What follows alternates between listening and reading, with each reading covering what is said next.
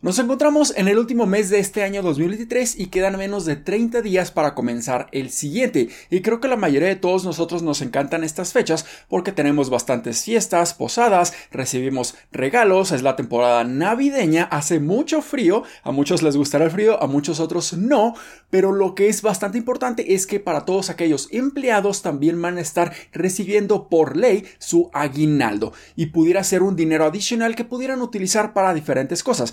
para comprar bienes y servicios o incluso ahorrarlo y mejor aún invertirlo. Así que en este video quisiera compartirles una reflexión personal de fin de año para que realmente empecemos a cambiar y a reflexionar la idea de que comenzar a ahorrar e invertir es mucho más importante que empezar a gastarnos todo este aguinaldo en productos que realmente a lo largo de muchos años se nos van a estar olvidando por completo. Y finalmente les voy a estar dando algunas recomendaciones para utilizar nuestro aguinaldo en inversiones que plazo nos pudieran estar generando enormes rendimientos y un muy buen patrimonio. Hola, ¿qué tal inversionistas? Mi nombre es Humberto Rivera y bienvenidos de vuelta a Vida Financiera, en donde hablamos de finanzas, inversiones y generación de patrimonio. Así que si estás muy interesado en estos temas, considera suscribirte, dale like y comparte este video con tus familiares y amigos. Y el aguinaldo es una de las principales y más importantes prestaciones que por ley todos los trabajadores en México deben de estar recibiendo durante este mes de diciembre. Y cuando vemos que nos están pagando este dinero adicional a comparación de los demás meses del año,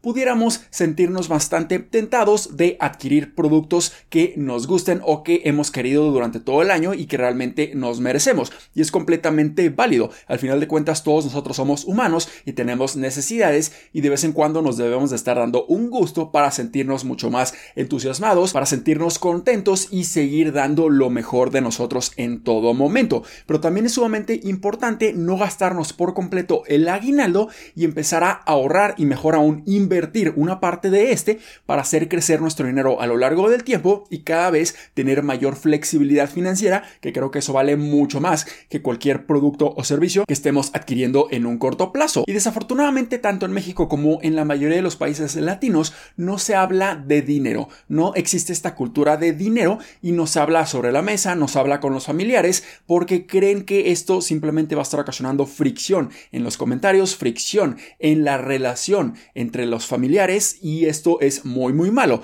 y simplemente nosotros evitamos hablar del dinero y de hecho ni siquiera en las escuelas, en las universidades o en el trabajo se habla de dinero y mejor aún de la educación financiera. Esto es sumamente importante que a diferencia de otros países mucho más desarrollados en todo el mundo es normal hablar de dinero y de educación financiera. Así que falta mucho trabajo por recorrer aquí en México y en los países latinos, pero creo que estamos haciendo las cosas correctas ya que existe cada vez mayor comunicación de educación financiera y esto puede ser muy positivo a muy largo plazo. Pero lo que sí sucede bastante aquí en México y en otros países es que si bien no se habla directamente de dinero, queremos demostrar nuestro éxito, demostrar que realmente estamos generando dinero comprando productos que realmente no nos están generando ningún tipo de valor. Y estoy hablando de celulares, computadoras, ropa, incluso automóviles, que la mayoría de las veces ni siquiera necesitamos, pero queremos renovar todos estos productos para sentirnos mucho mejores y demostrarles a los demás que realmente tenemos bastante éxito y estamos generando el suficiente dinero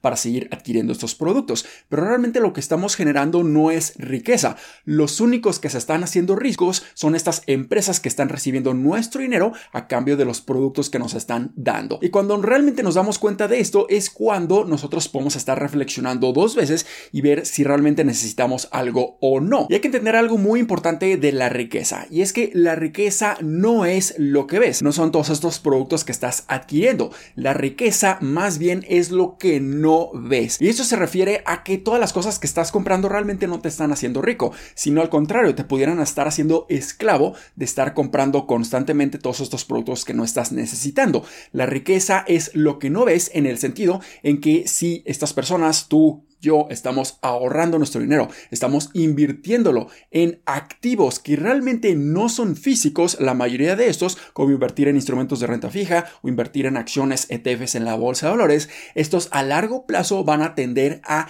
apreciarse, o sea, van a estar incrementando de valor y así es como realmente vamos a estar generando riqueza. Obviamente es mucho más fácil demostrarles a los demás que somos ricos, por así decirlo, comprando productos y servicios, pero lo que realmente nos va a estar generando una riqueza importante es comprar activos y a lo largo del tiempo nuestro dinero pudiera estar creciendo de una manera exponencial. Y también algo sumamente importante es que nosotros nos debemos estar midiendo no por cuánto dinero ganamos cada uno de los meses, sino por cuánto valemos en patrimonio. O sea, no importa si nosotros ganamos 100 mil pesos, 500 mil pesos al mes, si lo vamos a estar gastando absolutamente todo, realmente no estamos generando ningún tipo de riqueza y de hecho somos igual de pobres. Pero si alguien está ganando mucho menos dinero, 10 mil pesos, 20 mil pesos, 30 mil pero está ahorrando el 10, 15, 20 o 30% de este ingreso mensual, ahí poco a poco va a estar generando riqueza y tarde o temprano va a ser mucho más rico que esta persona que tiene un ingreso mucho más elevado. Así que, ¿cuál es mi recomendación en este video?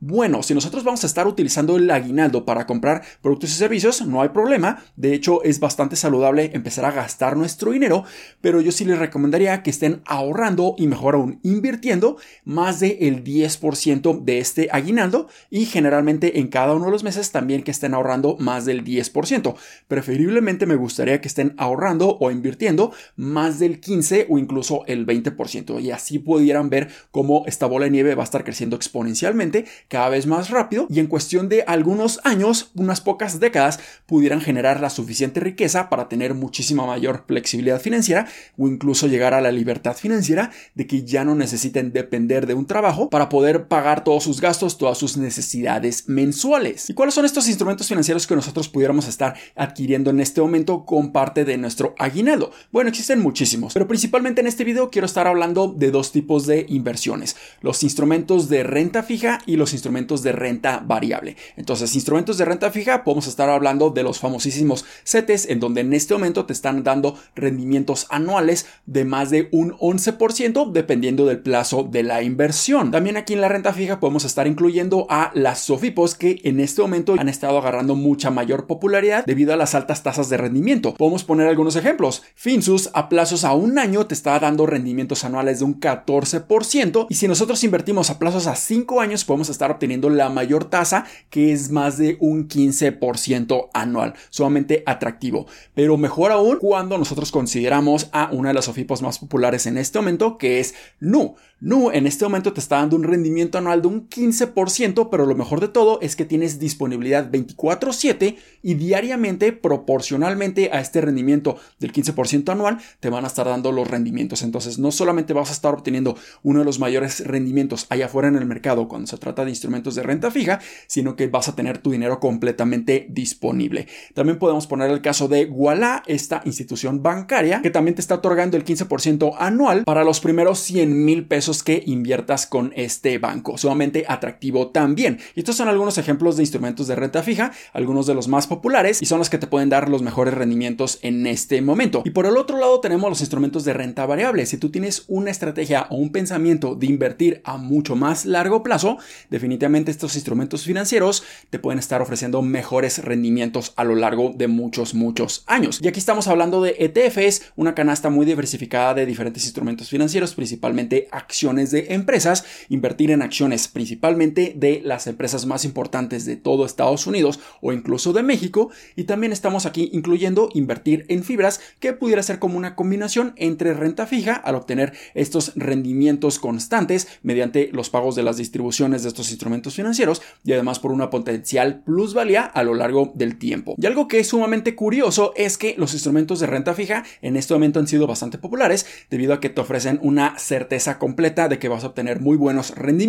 más de un 10%, incluso hasta un 15%, pero curiosamente la bolsa de valores, incluso invirtiendo en un ETF completamente diversificado como el ETF VOO, que invierte en las 500 empresas más importantes de todo Estados Unidos, el S&P 500, aquí nos ha dado un rendimiento mucho mayor que cualquier otro instrumento de renta fija. Nos ha estado dando en este 2023 un rendimiento de casi un 20%. Y mejor aún, invertir en el Nasdaq 100, las 100 empresas tecnológicas y de alto crecimiento más importantes de todo Estados Unidos, nos pudo haber dado un rendimiento gigantesco en este 2023 de más de un 46%. Y esto es solamente considerando invertir en índices sumamente diversificados con una exposición gigantesca, nada de concentración. Si ya estamos hablando de invertir en acciones individuales, estos rendimientos pudieron haber llegado por arriba de un 100% en tan solo este año. Pero hay que considerar que invertir en bolsa de valores implica tener un mayor riesgo y mucha mayor volatilidad. También hay que recordar que en el 2022 la bolsa de valores se desempeñó de una manera muy muy negativa, teniendo rendimientos negativos con una minusvalía de un 20% y una gran parte de los rendimientos que hemos obtenido en la bolsa de valores en este año 2023 es por la recuperación y apenas estamos regresando a esos precios que estuvimos viendo a principios del año 2022 y no siempre vamos a obtener rendimientos tan elevados. Normalmente en la bolsa de valores esperaríamos obtener un rendimiento de aproximadamente entre 10 a 12% considerando la reinversión en los dividendos y considerando la apreciación del dólar frente al peso a lo largo del tiempo, pero definitivamente puede ser un rendimiento mucho más elevado a largo plazo, un rendimiento mucho más sostenible a comparación de instrumentos de renta fija que en promedio te pudieran estar otorgando en un año un 5 a 6%, aunque en estos momentos estamos viviendo tiempos bastante atípicos, obteniendo rendimientos bastante elevados tanto en renta fija y en renta variable. Y aquí no estoy diciendo que instrumentos de renta variable son mucho mejores que los instrumentos de renta fija, son completamente distintos y depende de nuestro perfil de inversionista y nuestra aversión del riesgo, cuál va a ser la inversión que se pueda estar adaptando mejor a nuestras necesidades y a nuestros objetivos de inversión. Pero definitivamente considerar todos instrumentos financieros puede ser una muy buena alternativa para hacer crecer nuestro dinero y mejor aún aprovechar este momento que recibimos un dinero extra con el aguinaldo y en vez de pensar en qué nos vamos a estar gastando nuestro aguinaldo, deberíamos de pensar en qué lo vamos a estar invirtiendo para que nuestro dinero crezca con el tiempo. Así que espero que este video les haya sido bastante útil y educativo. Si fue así, considera suscribirte, dale like y compártelo a tus familiares y amigos. Nos vemos en el siguiente. Muchísimas gracias y hasta luego.